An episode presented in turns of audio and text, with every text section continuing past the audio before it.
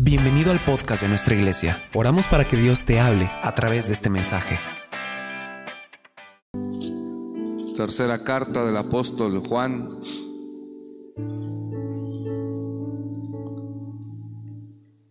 En el capítulo 1, en el verso 2. Bueno, estamos agradecidos con Dios, amén, de estar aquí.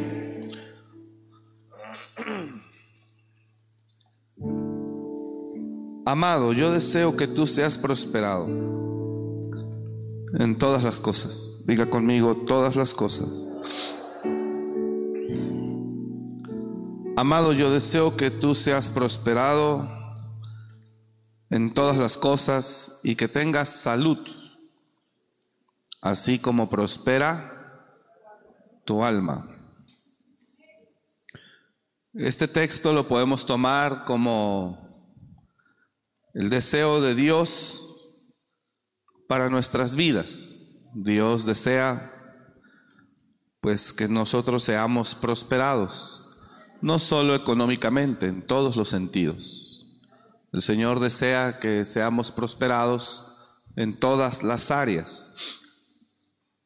De, hecho, Dios lo puede bendecir ya, si Él quiere. Si Él quisiera, Él nos pudiera bendecir en un instante. Venía a mi mente cuando eh, el Señor Jesús tenía que entrar a una aldea y para pagar, para entrar a esa aldea tenía que pagar el impuesto. Y el Señor ahí hizo un milagro y al que lo acompañaba, el discípulo, le dijo, ve y el primer pez que tomes, abre la boca, saca la moneda y con eso paga lo tuyo y lo mío. Significa que Dios nos puede bendecir ya, en un instante, en cualquier momento Dios puede bendecirnos. ¿Puede decir amén a eso? Tercera de Juan, verso 2 dice, yo deseo que tú seas prosperado en todas las cosas. Eso significa que Dios desea eh, que estemos bien. Diga el que está a su lado, Dios desea que tú seas prosperado en todas las cosas. Y le vuelvo a repetir, Dios tiene el poder para bendecirlo a usted ya, si Él quisiera. La pregunta es por qué tal vez no lo hace o por qué no ha ocurrido. Porque Dios nos conoce como personas, como hijos suyos. Y Él, eh,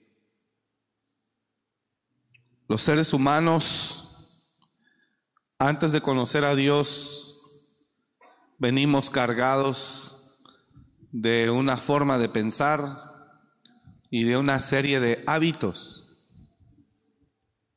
que simplemente Dios, antes de bendecirnos, quiere poder cambiar nuestra forma de pensar y resolver algunos hábitos que tal vez Él ve que no son muy buenos en nosotros. Dios lo que le corresponde a Él hacer, lo puede hacer en un instante. Pero lo que nos corresponde hacer a nosotros puede pasar años.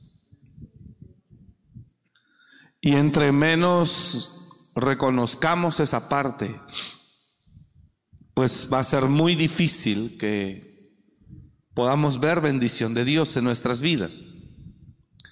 Lo que le quiero decir es que Dios no tiene ningún problema para bendecirnos, de hecho eso es lo que Él quiere. Pero a veces, hermanos, estamos aquí en la iglesia para aprender, amén, para ser mejores, esa es la idea. Eh, la gente a veces desea la bendición de Dios, pero a veces no se da cuenta que está cargada de hábitos que tal vez no son los mejores. Y si nosotros tenemos hábitos que no son buenos y Dios nos bendice, nosotros alimentaríamos esos hábitos.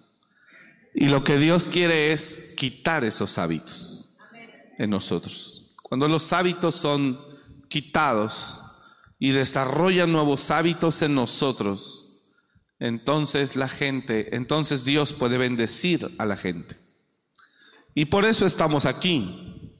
Es muy importante que usted acepte cuál es la razón de estar en la iglesia. Y la razón de estar en la iglesia es para que aprendamos, para que corrijamos y alineemos ciertas cosas que tal vez pueden estar deteniendo nuestra bendición. En el programa de ayer por la noche, eh, los que se conectan, gloria a Dios por su vida que se conecta, Decíamos, la pregunta del programa inicial fue, ¿por qué pido algo a Dios? ¿O por qué puedo pedir algo a Dios y no veo que me conteste o que me responda? ¿O por qué pido a Dios y no recibo lo que pido? Y la razón por la que, las razones que mencionamos por qué creemos que pedimos y no recibimos, fueron varias. Y ayer con los pastores que nos acompañaban, pues pudimos más o menos hablar cuáles son esas razones. Eh, pero una más razón que ya no mencionamos ayer es esta misma, por, la, por el tipo de hábitos en los que usted y yo nos encontramos. Y si nosotros entendemos que Dios quiere trabajar en nosotros, pues Dios quiere derrumbar muchas cosas y poner nuevas cosas. Cuando Dios levanta a Jeremías el profeta, le dice, mira que te he puesto en este día sobre naciones y reinos. Y le dice, y te he puesto para arrancar y para derribar, para plantar y para edificar. Mire las dos acciones por las cuales Dios establece a Jeremías como profeta de Jerusalén. Mira que te he puesto en este día sobre naciones y reinos, y te he puesto para arrancar y para derribar o destruir. ¿Destruir qué? ¿Arrancar qué? Y después dice, y para plantar, ¿y qué más dice? Y edificar. Plantar Usted planta una semilla diferente, crece un fruto distinto. Mira que te he puesto en este día sobre naciones y sobre reinos. Mucha gente quiere que Dios la bendiga, pero no quiere cambiar hábitos de vida. Y el no querer cambiar hábitos, puede decirlo conmigo por favor, el no querer cambiar hábitos de vida puede ser un factor que detenga la bendición de Dios a mi vida. Y habemos personas que queremos toda esa bendición, que queremos, y ya le comenté hace un momento, Dios lo puede bendecir si Él quiere hoy mismo. Si pudo aparecer dinero en la boca de un pez, ¿qué no puede aparecer ahorita eh, un tesoro en su casa? Un tesoro en su casa para que, para que usted emprenda el proyecto que tiene. Hay mucha gente que tiene proyectos, tiene visión, y son muy buenos sus proyectos pero sus hábitos son muy malos. Y usted no puede emprender ningún proyecto, por grande y hermoso que sea, si usted y yo estamos llenos de hábitos nocivos. No podemos emprender ningún proyecto, por bueno que sea, cuando tenemos, cuando estamos cargados de hábitos que no son correctos. Y mucha gente quiere que Dios le bendiga, ¿sí me está siguiendo? quiere que Dios la bendiga y que Dios le supla y que Dios lo levante de una manera extraordinaria, pero no está dispuesto a negociar con los hábitos y la forma de ser que Él tiene. Y es difícil poder eh, que Dios nos pueda conceder algo. Mire lo que Dios le dice a Jeremías. Mira que te he puesto en este día sobre naciones y, rey, y sobre reinos para arrancar y para destruir. Otra versión dice para derribar. Pregunto, ¿derribar qué? ¿Destruir qué? Bueno, destruir la idolatría, el pecado, la maldad del pueblo de Jerusalén, de sus sacerdotes, de sus profetas, para destruir todo hábito indebido, incorrecto, idólatra en el, en el que Israel había caído. Entonces Dios pone a un profeta o levanta a un profeta llamado Jeremías. Primero dice, tienes que limpiar. Y después que limpies, entonces plantas y edificas. La gente quiere crecer y edificar sin limpiar primero. Gracias por su entusiasmo.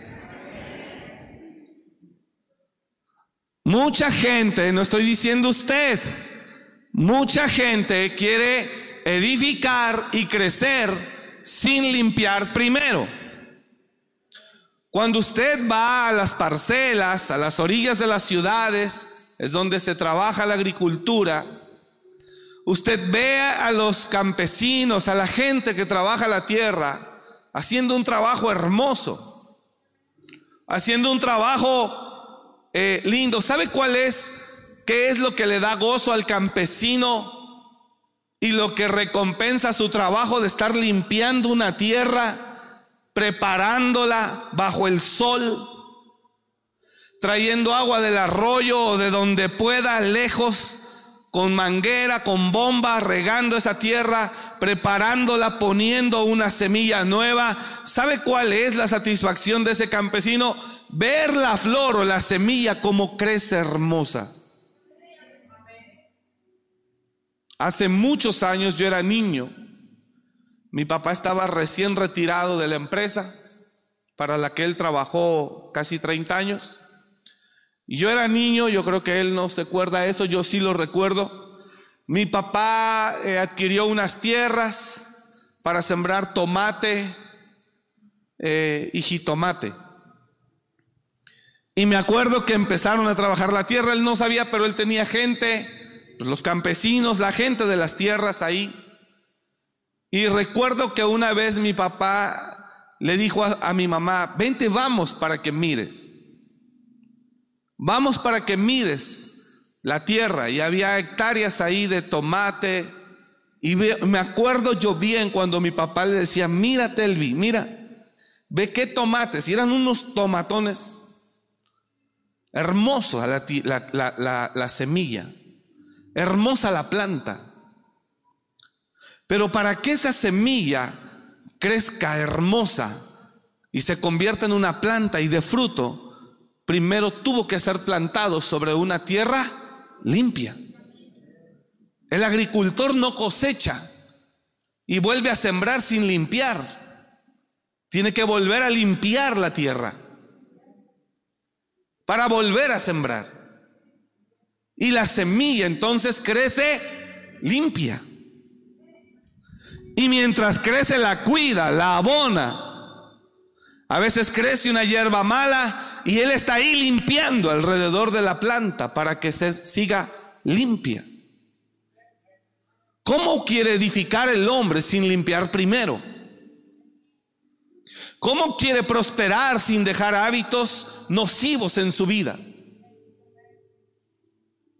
No sé si me estoy explicando. Mira que te he puesto, Jeremías, en este día sobre naciones y sobre reinos. Y te he puesto para limpiar y para arrancar, para arrancar y para destruir. Destruir y arrancar qué? Todo lo nocivo en lo que Israel se había metido.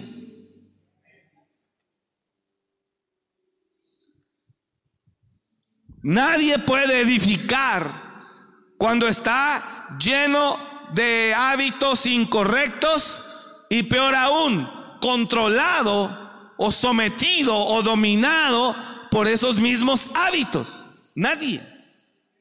Hay gente que gana muy buen dinero. Hay gente que gana muy buen dinero. Mire donde yo vivo, Al lado donde vivimos están construyendo casas.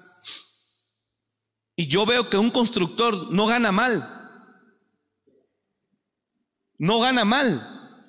Un buen maestro albañil gana bien. Y si adquiere trabajos, depende de él en cuánto tiempo lo saca y le queda más todavía. Y lo digo con mucho respeto, quizá hay sus excepciones, pero todo el tiempo veo a esas personas que tienen ese oficio, todo el tiempo empujando la carcacha, todo el tiempo. Yo he contratado gente para que haga un trabajo y lo primero que me pide es, pero me da dinero para ir a sacar del empeño de herramienta. Es, ok, ¿alguien le ha pasado eso? No más a mí, creo, no más a mí. Eh, sí, sí se lo hago, sí, sí le hago el trabajo, sí, yo lo puedo reparar, pero es que tengo mi herramienta empeñada. ¿Ya es hasta cliente Platinum de First Cash? ¿O de prenda fácil?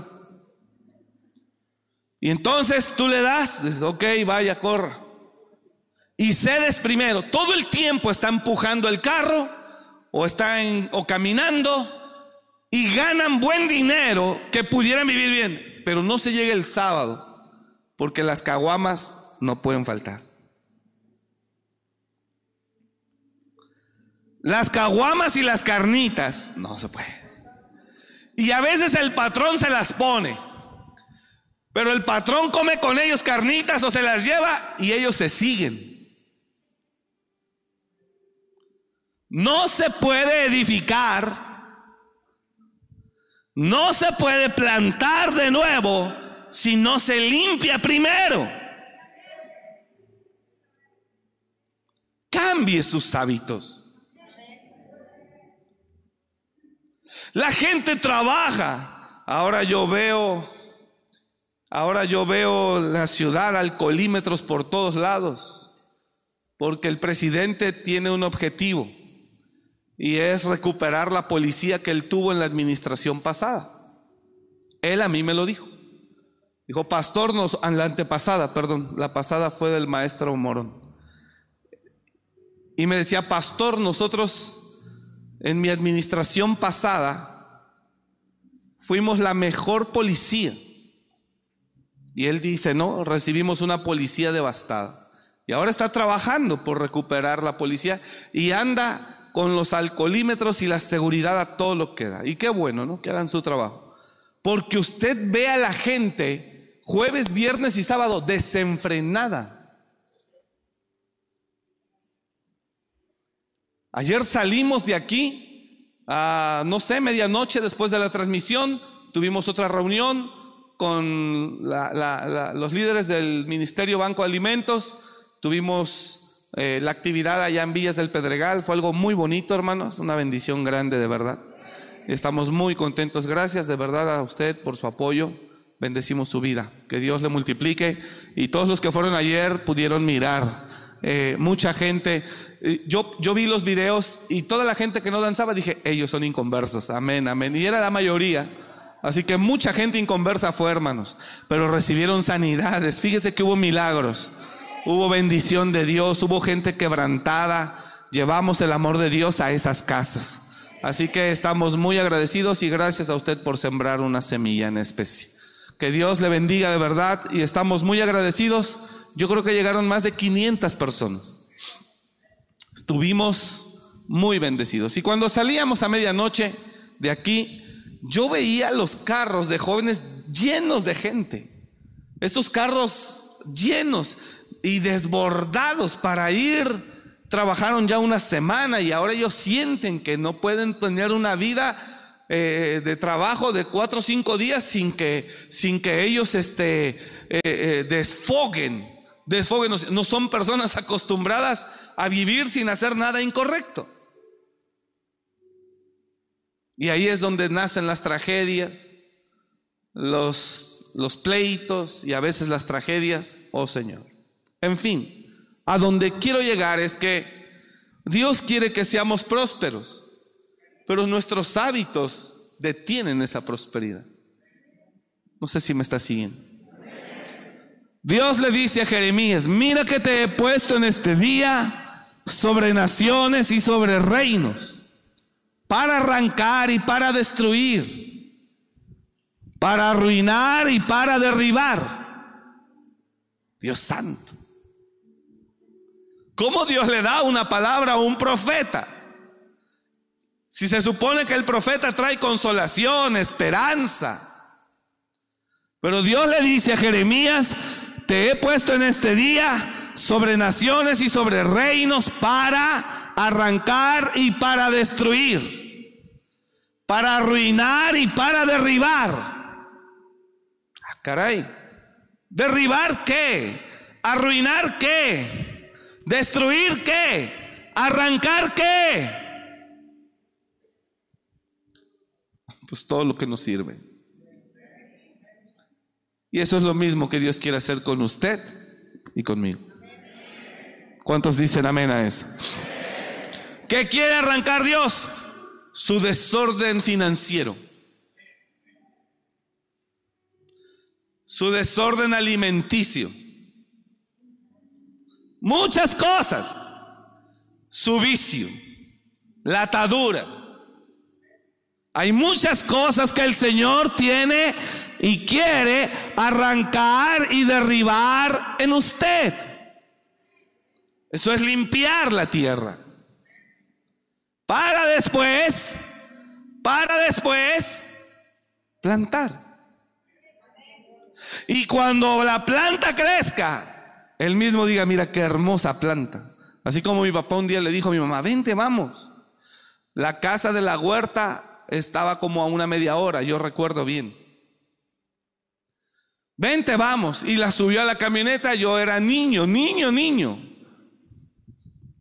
Hace como unos ocho años, siete años más o menos. Yo era niño. Y yo oí cuando mi mamá le decía, mírate, Elvi, mira. Y le, le presumía los tomatotes así grandotes. ¿Por qué la semilla creció así de limpia? Creció así de grande, perdón. Porque la tierra estaba limpia. Usted nunca podrá crecer todo lo que quiere y lo que Dios desea de usted si no permite que Dios limpie su tierra. Y limpiar la tierra tiene que ver limpiarnos de hábitos, formas de ser y costumbres que tenemos que mutilan o impiden su propio desarrollo. Por eso Dios pone a Jeremías y le dice, primero arrancas, primero cortas, primero quitas, primero derribas, primero arruinas y después plantas y edificas. Y ahora sí, cuando planta y edifica, usted mira la planta hermosa y usted mira el fruto precioso. Y cuando Dios lo ve limpio, dice, échale todo el abono que necesita para que siga creciendo. Tienes todo el favor de Dios para que sigas avanzando. Mucha gente lo que quiere es que le des no que te metas con Él. Conmigo no te metas. Si me vas a dar, dame. Pero no te metas conmigo. Así me gusta vivir. Así me gusta ser. Así me gusta estar. Si me vas a ayudar, dame. Pero no te estés metiendo con mi vida. ¿Alguien está entendiendo esto? Y sí, yo le puedo dar hoy a él, pero si él tiene unos hábitos terribles, ¿de qué le sirve lo que yo le dé? Es exactamente lo mismo Dios con nosotros. Dios nos quiere dar. Diga conmigo, Dios nos quiere dar. Diga conmigo, Dios nos quiere bendecir. Pero está muy interesado en que hábitos de nosotros, no sé cuáles hábitos tenga usted, puedan ser cambiados en el nombre de Jesús. Y aquí está ese mismo Dios para que usted le diga, ayúdame Señor. Ayúdame a hacer esos cambios, a quitar ese desorden, a quebrantar esa negligencia o indolencia que pueda haber sobre mi vida, etcétera. Ayúdame. Y entonces mirará como la tierra se limpia, la semilla se planta y la planta crece y da fruto, un fruto hermoso. Mira hermano, nosotros no estaríamos aquí, nosotros venimos desde el muy abajo. Pero no estaríamos aquí si Dios no en el camino nos viniera demandando, cambia esto y quita esto. Yo era un vago. Era un vago sin oficio ni beneficio. Lleno de hábitos que no me gustaba trabajar, prefería ganarme el dinero fácil. Lleno de hábitos incorrectos. Y el Señor nos fue enseñando y diciendo, si quieres seguir creciendo, tienes que seguir limpiando. Si quieres seguir creciendo, tienes que seguir limpiando la tierra.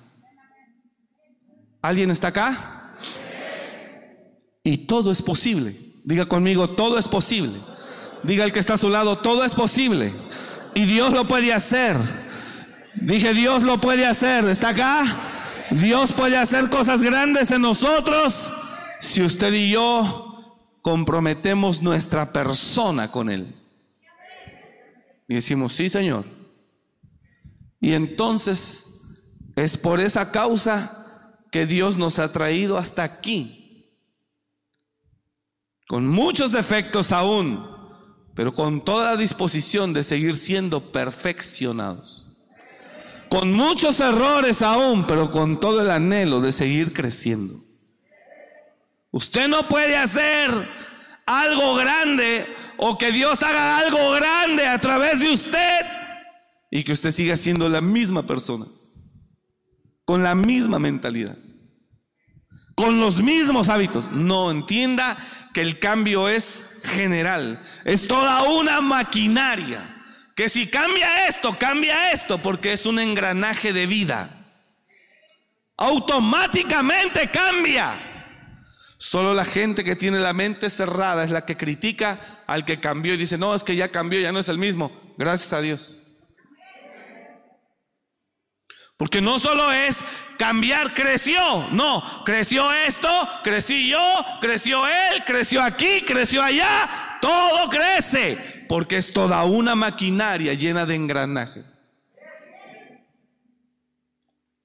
No solo es la iglesia.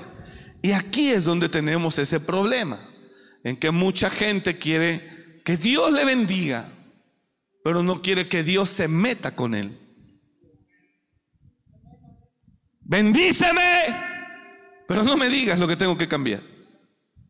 Dame, pero no me estés diciendo lo que no te agrada de mí. Y Dios dice, no, hijo, necesito que entiendas que necesitamos arrancar todo esto de ti que no sirve. ¿Qué tienes que arrancar de mí, Señor? La deshonestidad en la que te conduces. la apariencia en la que te manejas. Daba una enseñanza hace un momento acá atrás a mi grupo y le decía, a mi grupo le dio un tema que se llama responsables y entendidos. Así titulé el mensaje que di en la mañana. Responsables y entendidos. Hay áreas de mi vida que son muy importantes, que son las más importantes de usted, sus hijos, su matrimonio, su vida espiritual y su vida financiera, y su salud, su vida laboral. Si usted es una persona responsable y entendida, usted no deja caer ninguna de ellas. No deja que crezca, no deja que se agrave.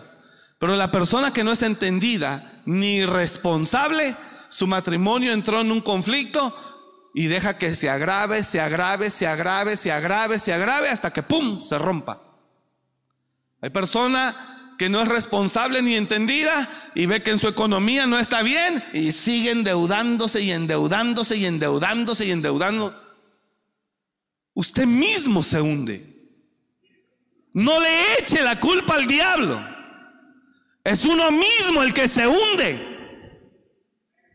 Es uno mismo el que entra en crisis o mete a crisis su propia casa.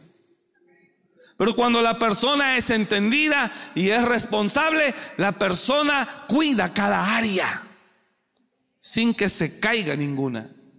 Porque usted está atento a todo. ¿Usted está acá? Entonces, usted y yo tenemos que caminar con responsabilidad continua en nuestra vida. Y eso es algo que al hombre le molesta mucho. Al hombre no le agrada mucho que se le esté señalando lo que tiene que hacer. Pero Dios está interesado en que usted sea mejor cada día. ¿Usted me está escuchando?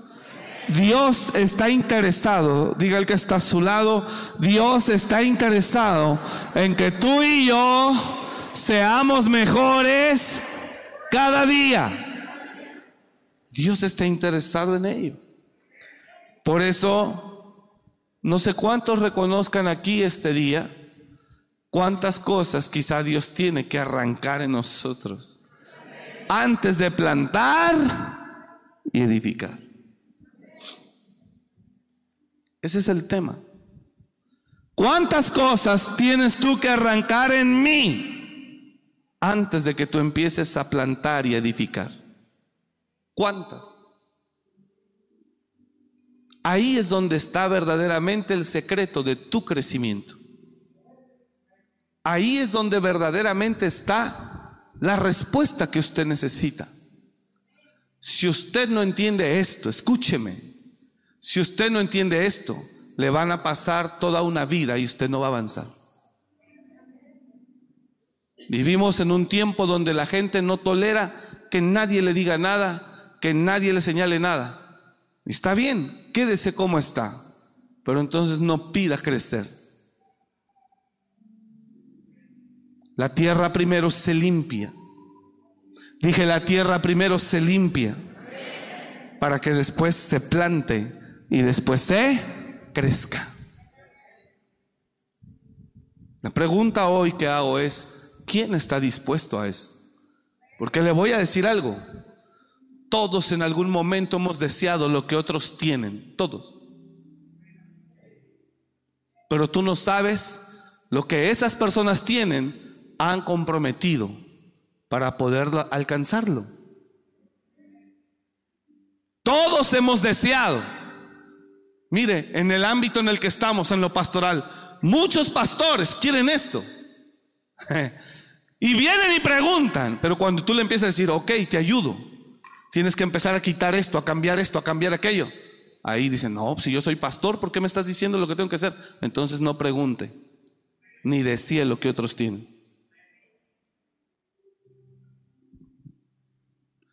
Pregúntele a su patrón. Usted desea el, el, negocio que él tiene. Mira, algunos están trabajando en alguna empresa pequeña, mediana.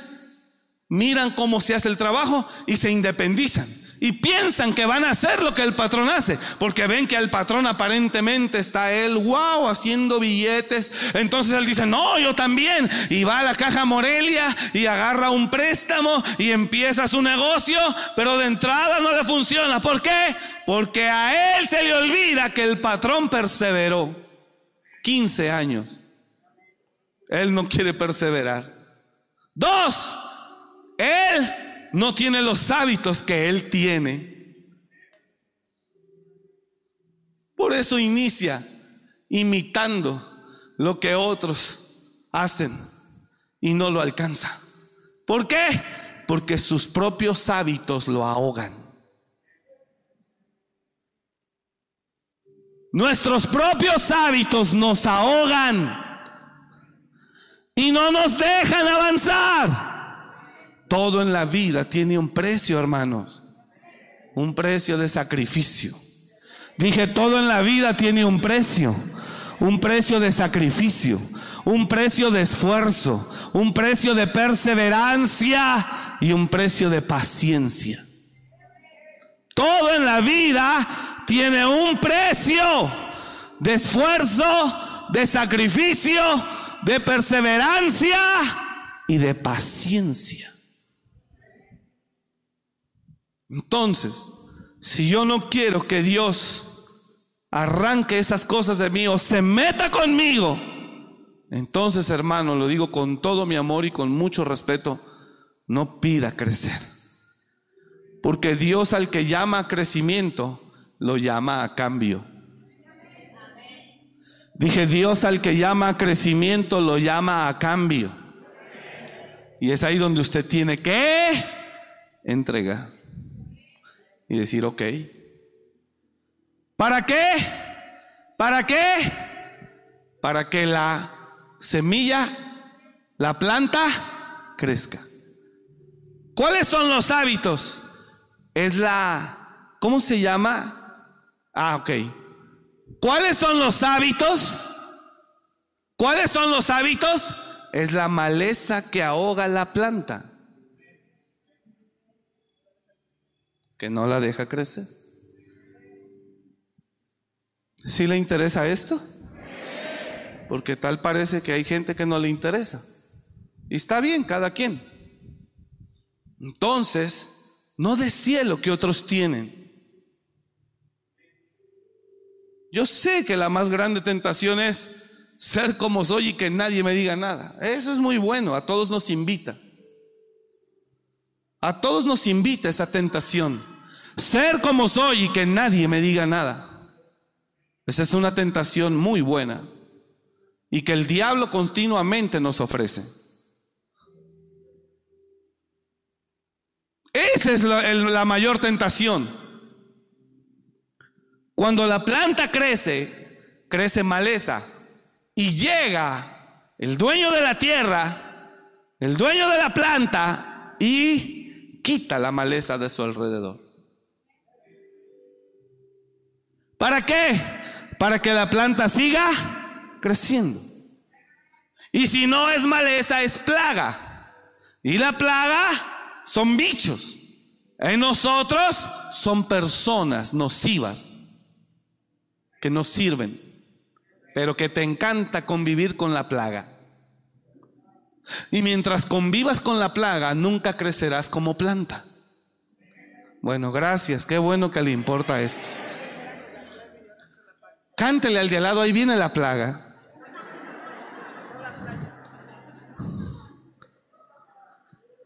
Mientras a la gente le encante convivir con la plaga, no crecerás.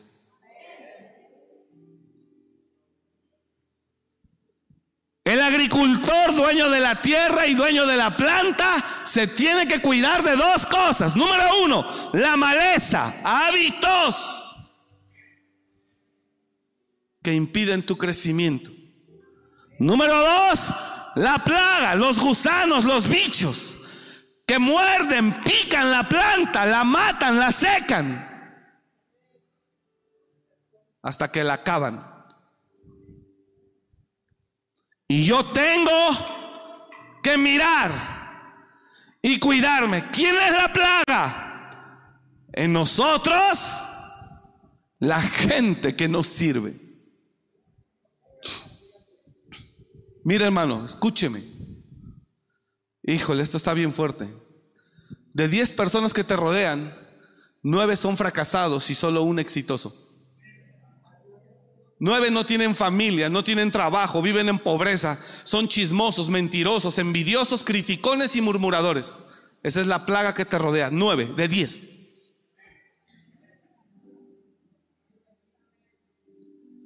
Y solo uno de esos diez es una buena persona que te retroalimenta. Solo de mirarlo, solo de mirarlo te inspira. Solo de mirar sus éxitos te motiva.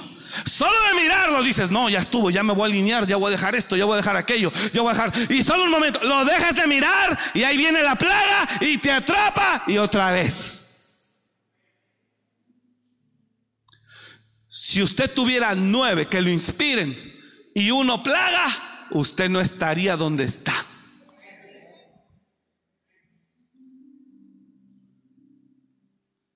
El tema y el problema es que nos encanta la plaga. Porque nos gusta el chisme, la mentira, el negativismo. Nos gusta el, de, el descalificar, el reprobar. ¿Sabe a qué se dedica mucha gente? No a triunfar, sino a señalar y decir que el éxito de X, de Y y de Z eh, son una mentira a base de robo, a base de esto, a base del otro, porque como él es mediocre, él quiere que todos estén así. Y si alguien triunfa, él tiene que descalificarlo porque eso le afecta a su orgullo.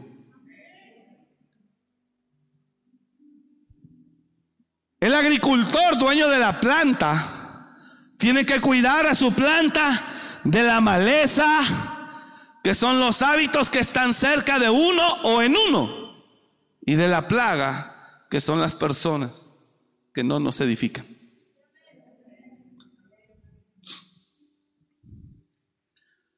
Pero desafortunadamente a la gente, no digo a usted, le gusta así la plaga. Dice la escritura, el que se junta con sabios, sabio será. El que se junta con necios será quebrantado. Cuando usted mira a una persona exitosa en la familia, usted no puede mirar lo contrario. Usted dice, mira qué bonita familia tiene.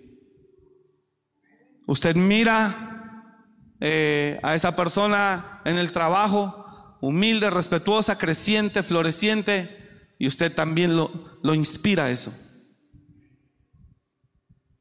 Entonces, si usted se juntara más con gente así, usted viviría inspirado. ¿Qué produce la inspiración? Que usted diga, ya estuvo, me voy a alinear. Ya estuvo, me voy a ordenar. No, ya estuvo, ahora sí me voy a poner las pilas. Y usted va y usted dice, "No, ya voy a dejar esto, voy a dejar aquello, voy a dejar aquí." Y entonces usted está limpiando su planta. Y viene el agua del Señor y dice, "Crece." Y crece. Y crece. ¿Alguien me está entendiendo este día? Y perdón que diga esto, hermanos, pero en verdad hay mucha gente que no le importa nada de lo que yo estoy hablando. No le importa, de verdad no tiene el más mínimo interés de cambiar hábitos. De... No. Los hábitos ahogan y no dejan crecer. Los hábitos ahogan y la plaga pica la planta para que ésta no crezca ni dé fruto. Así que es importante que en verdad usted se esfuerce. Usted es una planta que Dios quiere que crezca. Dije, usted es una planta que Dios quiere que crezca y que dé fruto. A mil por uno, dice la palabra. Dios quiere que usted crezca y dé fruto a mil por uno. Pero es necesario que usted comprometa su persona con Dios. No solo le diga al Señor, eh, bendíceme, pero no te metas conmigo. No, que se meta Dios y que quite lo que estorba. Decía el rey David, Señor, examina mi corazón y mira lo que hay en mí. Si hay camino de perversidad, mira lo que hay en mí. Deje que Dios se meta con usted. Dije, deje que Dios se meta con usted. Que Dios se meta en su vida. Deje que Dios lo haga. Deje que Dios meta ahí y diga, arranca esto y quita esto. Dios lo hace. Termino. Dice la escritura. Habla el Señor Vaya Isaías, por favor. Acerca de la viña que el Señor tuvo. Una viña que Él podó, que Él limpió. Capítulo 5. Él podó y él limpió, él preparó, él aportilló. Y aún así esperaba que diese frutos buenos y dio frutos amargos. Señor, límpiame para dar buenos frutos. Dios está interesado. Ahora cantaré por mi amado, el cantar de mi amado a su viña. Tenía mi amado una viña en una ladera fértil. Tenía mi amado una viña en una ladera qué? El problema no era la tierra. Oiga eso. La tierra era fértil. La había cercado y despedregado y plantado de vides escogidas. fue una buena semilla. De semilla escogida fue plantada. La tierra era la correcta, pues era una ladera fértil. Dice, la había cercado, verso 2, y despedregado y plantado de vides escogidas. Había edificado en medio de ella una torre y hecho también en ella un lagar. Y esperaba que diese uvas. Y dio uvas agrias o silvestres. Ahora pues, vecinos de Jerusalén, y varones de Judá, juzgad ahora entre vosotros y mi viña. ¿Qué más podía hacer a mi viña que no haya hecho en ella? ¿Qué más? ¿Cómo esperando yo que diese uvas ha dado uvas silvestres? Míreme acá hasta ahí, por favor. Es lo que es Dios con nosotros. Nos quiere limpiar y despedregar para que demos uvas qué? No le oigo, uvas qué? Dulces, no amargas.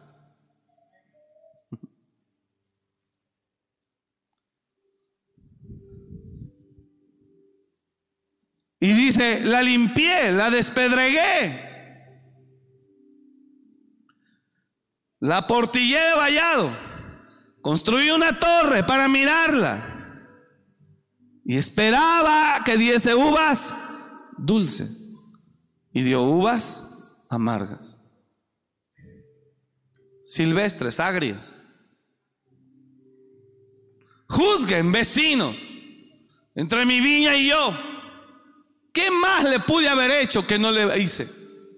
¿Qué más?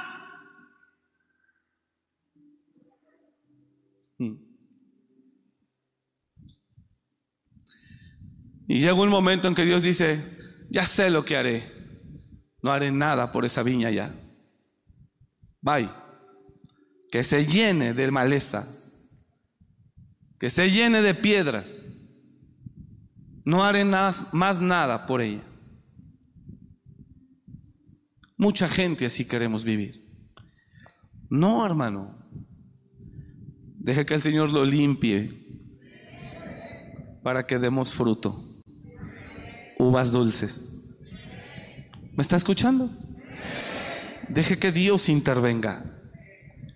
Déjese limpiar para que pueda dar el fruto que usted mismo quiere. La gente quiere prosperar con los peores hábitos de su vida y no quiere que nadie le diga nada. Y ahí es donde tenemos un problema. No se puede meter con ellos porque ellos están molestos inmediatamente. Los hijos no se pueden meter los papás con ellos porque ellos ya se quieren ir de la casa. Para que no me esté molestando mi mamá o mi papá. Porque no quiere ser limpiado. Pero Dios nos enseña muy claramente que la tierra tiene que ser limpiada para después poner una buena semilla, la cual es usted, y que usted pueda crecer. Y si crece, da fruto. Ayer decíamos, y concluyo con esto, ayer decíamos en la transmisión, En Gálatas 4:2, traducción lenguaje actual. Dice la Biblia que usted y yo somos herederos. Pero mientras seamos niños, no hay diferencia entre un heredero y un esclavo. No la hay. Pero dice, la TLA me gustó, ayer, ayer la hablé, porque dice que antes de que el niño reciba sus bienes como heredero, es puesto con educadores y con quienes le enseñen, para que después reciba las propiedades que le pertenecen. Ahora somos hijos de Dios. Lo que quiero decir es esto, dice Pablo. Mientras el hijo es menor de edad e igual a cualquier esclavo de la familia y depende de las personas que lo cuidan y le enseñan, hasta, que el, hasta el día en que su padre le entrega sus propiedades y lo hace dueño de todo. Lo que quiero decir es esto, lo vuelvo a leer. Mientras el hijo es menor de edad, es igual a cualquier esclavo de la familia. Mientras el hijo es menor de edad, es igual a cualquier esclavo de la familia y depende de las personas que lo cuidan y lo enseñan. El peor error que comete un ser humano es creer que porque ya tiene edad adulta, él ya no necesita que nadie le diga nada. Ese es un error. Usted puede estar viejo y peludo y necesitar quien lo guíe y quien lo enseñe. A fin de que dé fruto. Dice el texto, mientras el hijo es menor de edad, es igual a cualquier esclavo de la familia. Y depende de las personas que lo cuidan y le enseñan. Hasta el día en que su padre le entrega sus propiedades y lo hace dueño de todo. La reina Valera lo dice así. Pero esto digo, entre tanto que el heredero es niño, no difiere del esclavo, aunque sea señor de todo. Pero también digo, entre tanto que el heredero es niño, en nada difiere del esclavo, aunque es señor de todo. Es impresionante eso. Dice la Biblia que usted es señor de todo. Pero mientras sea niño, no tiene diferencia con un esclavo. ¿Vino bien usted o yo, ven, o yo vine mal? Hoy aquí a predicar. Sé que tiene calor, pero la palabra es más importante. O perdone usted si le estoy haciendo perder el tiempo. Ese texto es impresionante, que le debe de dar a usted una luz y un entendimiento tremendo. Hay quienes se sienten señores y son unos niños. Ni siquiera puede gobernarse a sí mismo. ¿Cómo puede gobernar una familia?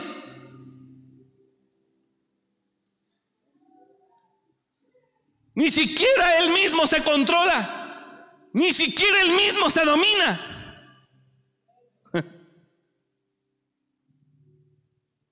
Pero esto digo, entre tanto que el heredero es niño, Mientras el heredero siga siendo niño, hermano, en verdad se lo digo con todo mi corazón, usted es un heredero. Allá atrás, a lo mejor los de atrás debieron haber estado aquí adelante y los de aquí allá atrás, allá atrás, hermanos, usted es un heredero, ¿me está entendiendo allá atrás? Usted es un heredero. Pero tenemos que entender que mientras sigamos siendo niños, no hay diferencia con un esclavo aunque es Señor de todo. Qué tremendo es.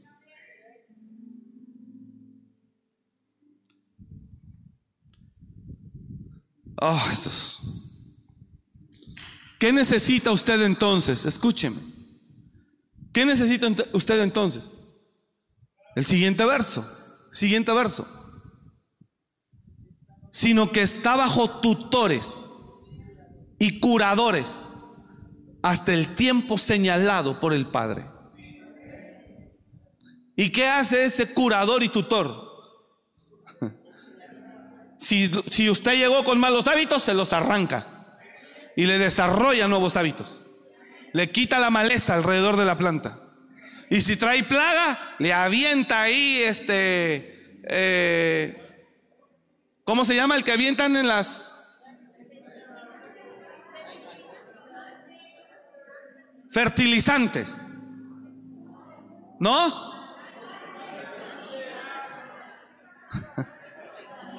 Vaya hasta que despertó. Para corregirme si está bien bueno. Para eso sí, con todo habló, ahí sí no tiene problema. No, está bien. Y le avienta ahí para que mate la plaga y la planta siga. El curador y el que enseña hace esa labor. Para que usted deje de ser un niño y se convierta en un heredero verdaderamente. Y le entreguen una posesión en sus manos.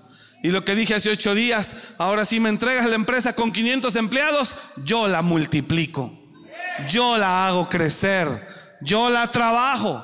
¿Por qué? Porque ya no soy ni un niño y tampoco soy un esclavo. Así que deje que el Señor lo limpie. Él desea que seamos prosperados en todas las cosas. ¿Puede decir amén a eso?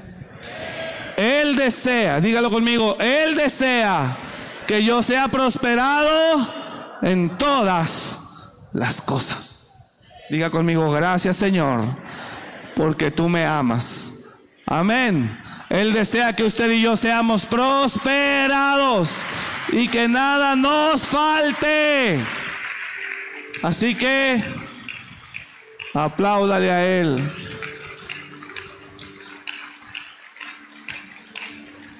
Hermanos, dejarnos limpiar no es fácil ni rápido, pero es necesario y es muy importante que ocurra.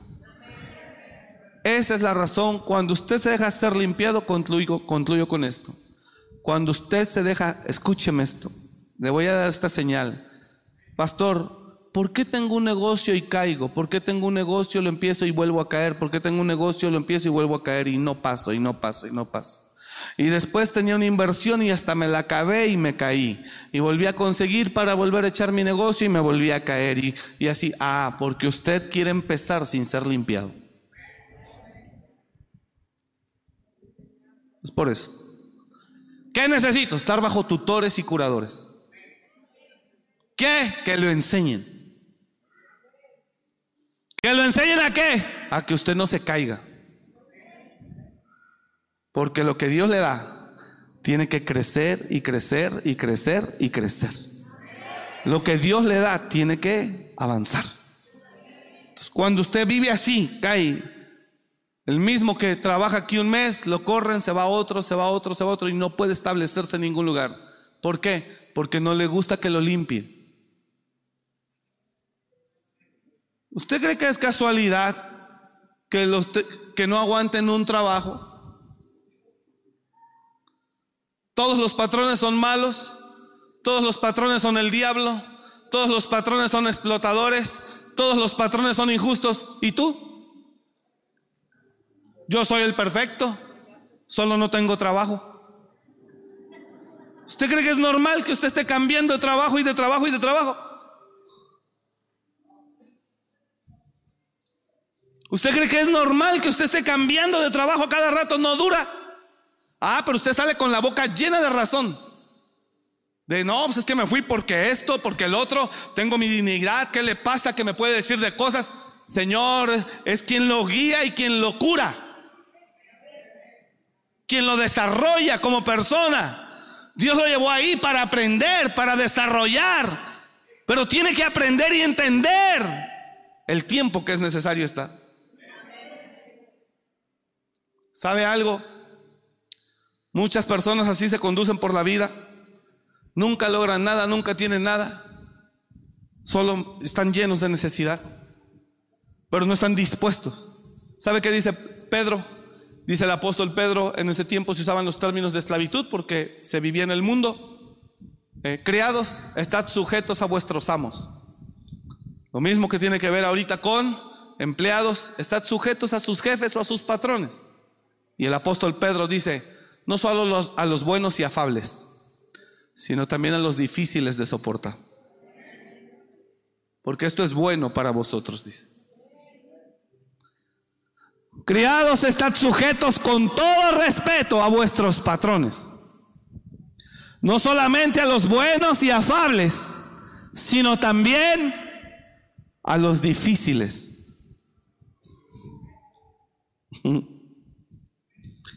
Y Dios lo lleva a ese trabajo para limpiarlo. Para limpiarlo. Una persona que, de los que colabora con nosotros, todos los días enviaba su ubicación y entra a 9 de la mañana y mandaba su ubicación 9, primero 9.10, 9.15, 9.20, 9.25, 9.30. Y un día le escribí, ah, porque siempre, pastor, buenos días, ya estoy aquí. Amén, hija, gracias. Y así, 9.20, 9.25, 9.23, 9.24. Y le escribí y le dije, hija, buenos días. Que llegues máximo 9.15 es lo correcto. Y yo sé que ella en su pensamiento pudo haber dicho, pues si no llego a hacer nada, ¿por qué me quiere de a tiro? y todos nunca entendemos por qué el patrón o el jefe hace lo que hace.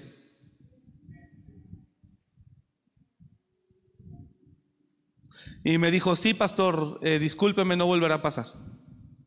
Amén. Estoy dando 9.15. Más tiempo, creo que habla de irresponsabilidad. ¿Qué hice yo ahí? Limpiarla.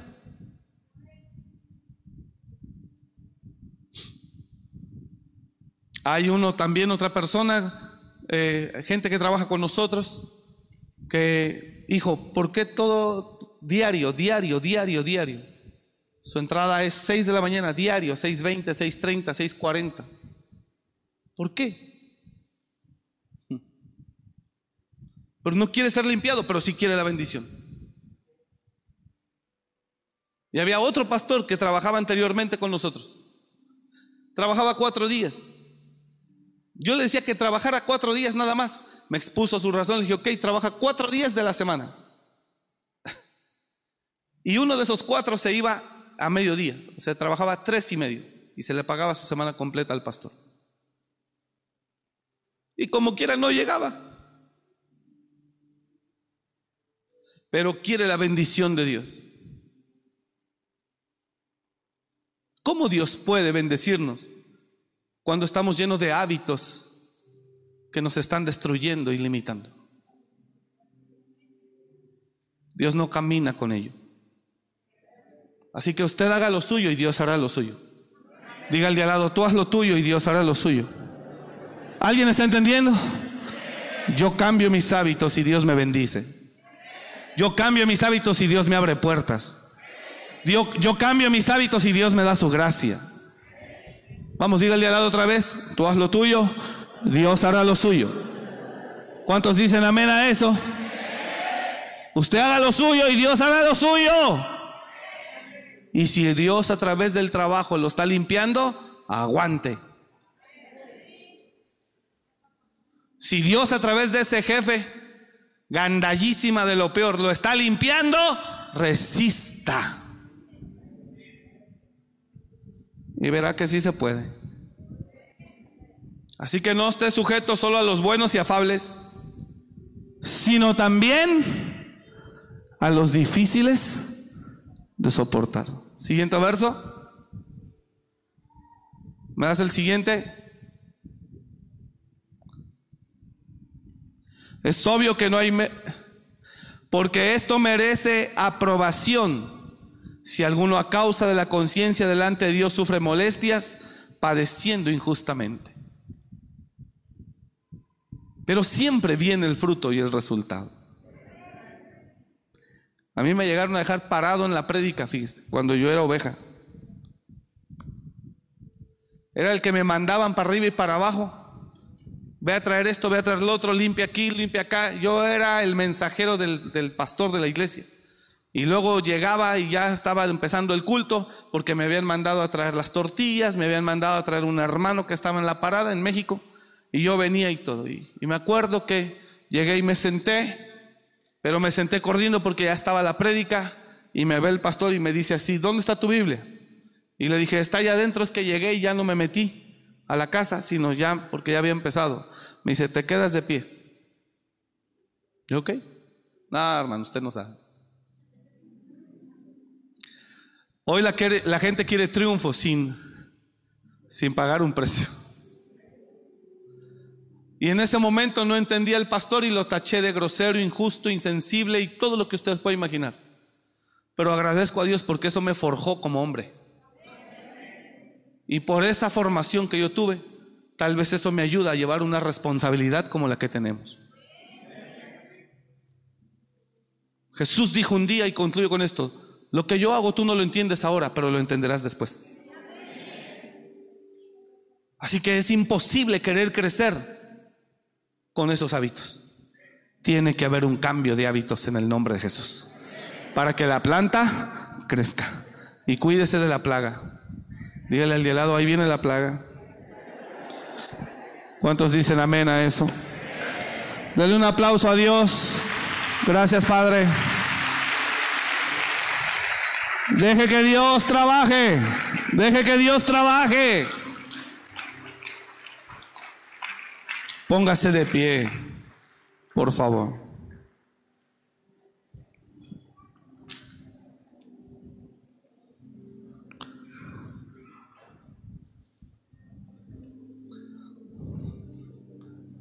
Feliz día del niño, eh, a todos. Allá les festejaron a los niños el miércoles y hoy domingo también. Feliz día del trabajo también a todos. Nunca le diga, escúcheme, ya nos vamos en 30 segundos. Pero si usted quiere crecer y ser limpiado y después plantado y edificado, nunca le diga al que lo corrige, y tú, nunca. Pero si tú, nunca lo haga. Hmm. No mutile la herramienta que Dios puso para que usted sea limpiado. Así que cuando usted es confrontado en sus hábitos, hace muchos años, muchos años un joven lo llevamos a vivir a la casa. Lo llevamos a vivir a la casa. Muchos años. Para rehabilitarse de drogas y eso. Todavía no teníamos ni siquiera el primer refugio. Estoy hablando hace 13 años. 12 años. Y lo llevamos a vivir a la casa con nosotros. Y yo le decía, estamos en ayuno toda esta semana. Sí, está bien. Y un día nos bajábamos a orar diario a las 6 de la mañana. Pero él se bajaba antes. ¿Y sabe por qué? Porque llegaba a la cocina, tomaba un vaso con leche, le echaba un suplemento alimenticio y lo revolvía. Y un día yo oí, estaba yo en la recámara y oí una cuchara en un vaso y dije, y que me bajo de volada y que lo vea el Señor empinándose. Dije, ¿qué pasó? Es que apenas voy a ofrecer el ayuno, por eso me lo eché ahorita. Dije, ¿por qué haces eso si estamos en ayuno? No, ¿o tú has visto que yo hago eso? Perdón que le suelte está tan fuerte, pero dígame qué pretexto tenía eh, eh, Giesi de su líder, el profeta Eliseo. ¿Qué? ¿Qué pero tenía? La Biblia no registra un solo pero que Giesi le haya visto a Eliseo. Y como quiera Giesi fue un mal discípulo. Entonces no es el maestro ni la escuela, somos nosotros. No es el maestro ni la escuela. Así que cuando usted, un líder, lo está corrigiendo y usted dice, pero usted, pero tú, yo, si tú también esto, ay hermano.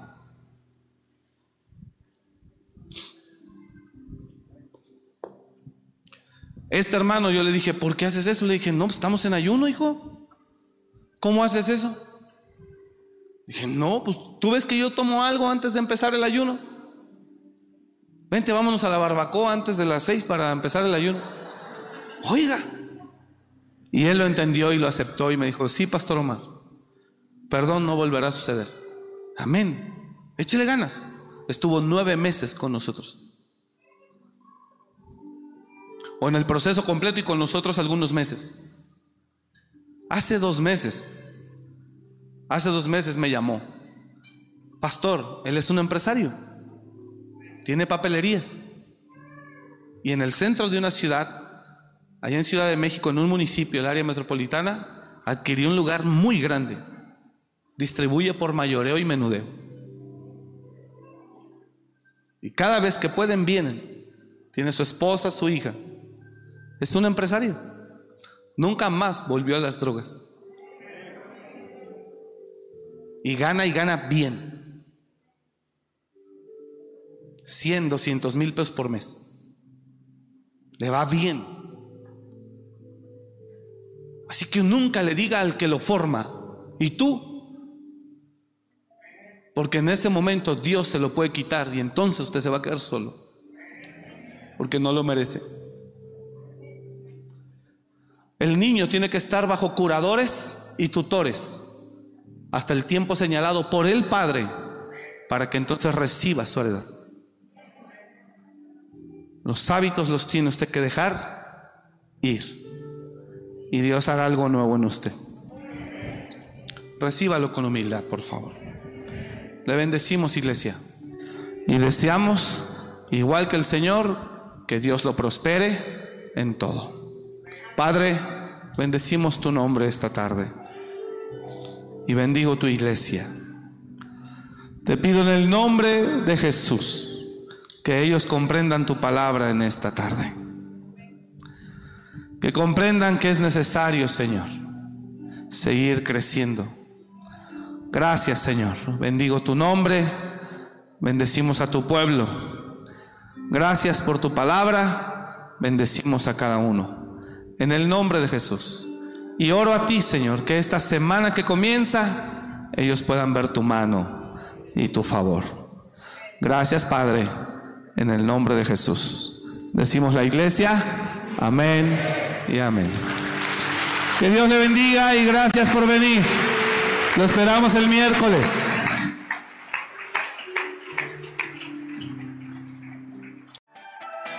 Gracias por escuchar este mensaje. Comparte y suscríbete. Para más información de nuestro ministerio visita www.amoryrestauracionmorelia.org.